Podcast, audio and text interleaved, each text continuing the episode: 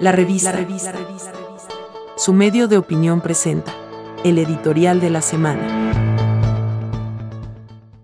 Que el drama de otros sirva de espejo para nosotros. A nadie escapa la presencia de centenares de venezolanos que no solo en el Valle Central sino ya en otras regiones del país, jóvenes y no tan jóvenes, con carteles rotulados y la bandera de su país, practican la indigencia pública para seguir su camino.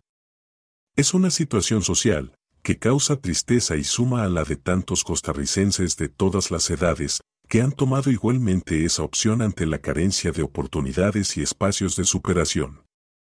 Es evidente que las cosas no van bien y hay un evidente deterioro en la institucionalidad misma, incapaz en dar respuesta a situaciones sociales agudas. No menos dramático, el caso de cientos de nicaragüenses que huyen del régimen represivo Ortega Murillo, para evitar ser encarcelados y torturados por un régimen autoritario sin respeto alguno, por los derechos humanos más elementales. Vivimos en una época de democracias cansinas y maltrechas, de ahí que las respuestas son débiles y demasiado temporales. Muchos colombianos, también han hecho de Costa Rica su propio oasis ante las dificultades que les obligaron a buscar salida. Al igual, otros sudamericanos lo hicieran en el pasado por razones similares, sin dejar de lado a otros centroamericanos, y ni que se diga de los haitianos, también de los jamaiquinos y cubanos. Cuando los estados se vuelven contra los suyos y las democracias expiran gradualmente, la desesperanza y la ansiedad cunden por doquier poseyendo el alma de las mayorías. Sucede entonces que los pueblos ven como única opción su autoexpatriación. Su salida ha sido forzada al apropiarse y consolidarse en el poder megalómanos y tiranuelos, quienes convierten del poder una finalidad al servicio de su estricto beneficio. ¿Cómo revertir ese proceso, o bien qué hacer? Los costarricenses somos muy dados a creer que vivimos una gran tragedia, cuando en realidad ni siquiera nos encontramos en la antesala.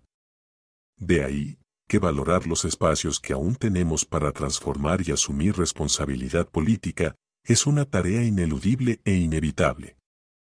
En las oleadas migratorias, siempre los ticos han salido a cuentagotas al exterior, en busca de mejores oportunidades, en comparación con hombres, mujeres y niños de otras nacionalidades a quienes anima el espíritu de sobrevivencia. La tragedia, de los menores de edad, migrantes también, retrata de forma inequívoca la verdadera dimensión de este problema global. Lo cierto y elemental es que si uno está satisfecho en su entorno, entonces la lucha es por defender y valorar lo que se tiene, pero esto no es cierto en los casos mencionados.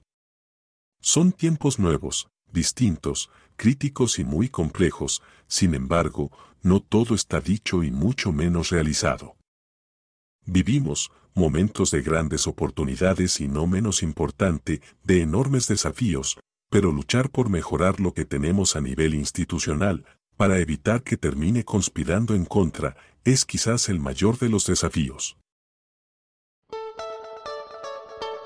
Encuentre la revista en las plataformas de Anchor, Spotify, Google Podcasts y Apple Podcasts. La revista, el medio de opinión de Costa Rica.